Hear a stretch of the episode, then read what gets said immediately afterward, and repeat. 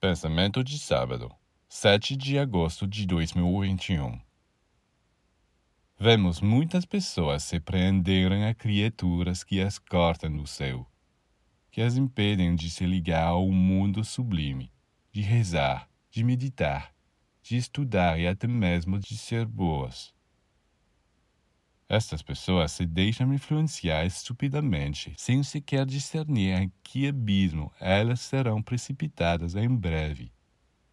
Sim, sem um discernimento, sem critérios. Eu não sou contra as associações, as amizades, o amor e o casamento. Mas ir criar laços com alguém que não te aproxima do Senhor, que não te ilumina, não te purifica, não te enobrece. Esquecer essa fonte de amor da qual podemos beber dia e noite, para ir matar a sede em pequenos pântanos ou em poças d'água, na esperança de se sentir preenchido, de ficar maravilhado. Bem, isso, na verdade, é insensato.